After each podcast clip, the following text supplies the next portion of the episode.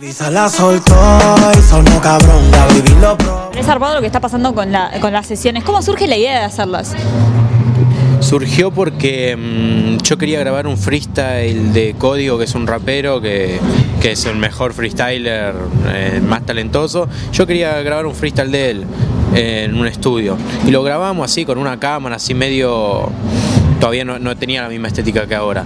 Y después, cuando subí el video, me empezaron a hablar distintos raperos que querían venir, que les gustó la idea.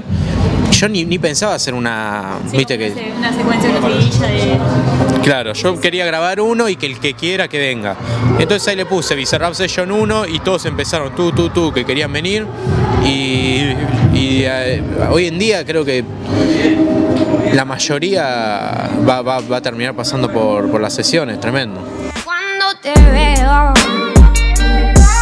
Cuando vos sabés que un artista va a ir al estudio, ¿cómo preparas la sesión?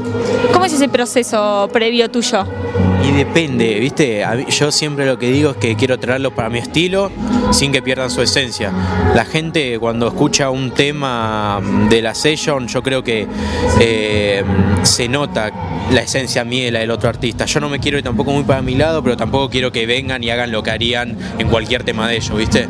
Y ahí, eh, yo hay muchas veces que el tema lo, lo empezamos y lo terminamos ahí en el momento, hay veces que yo les traigo un beat armado y ellos cantan arriba o antes, en alguna de las sesiones que hicimos antes, eh, capaz que ellos venían con toda una letra armada, pero yo ahora prefiero y estoy implementando que ellos vengan y hacemos todo en el momento. Hacemos el beat, el beat, a ver, yo voy probando, ¿te gusta esto? Sí, más o menos, no, no, no, y vamos así. Que todo en conjunto. Claro, y ahí queda, capaz que en, en una hora o en cinco horas o en 15 horas terminamos, nos quedamos, nos encerramos y lo, y lo hacemos.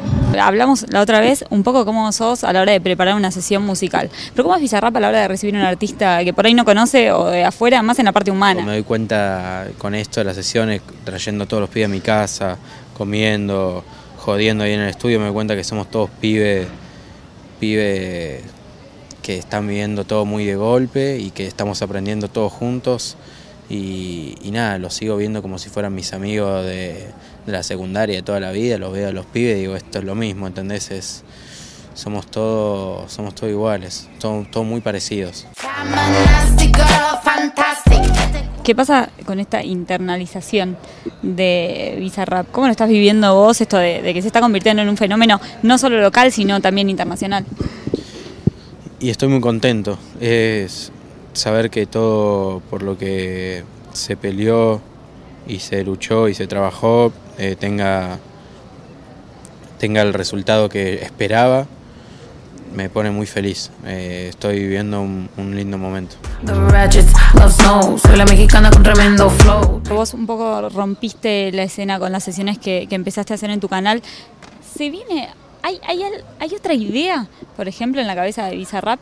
¿Hay otra cosa con la que nos va a sorprender próximamente que no son las sesiones que venimos conociendo? Obvio. Obvio, papá. Siempre, siempre estamos ahí pensando lo próximo. Eh, a mí me, me encanta. Me encanta tener objetivos bien, bien planteados y, y- y saber qué, qué- cuál es el próximo paso. La industria en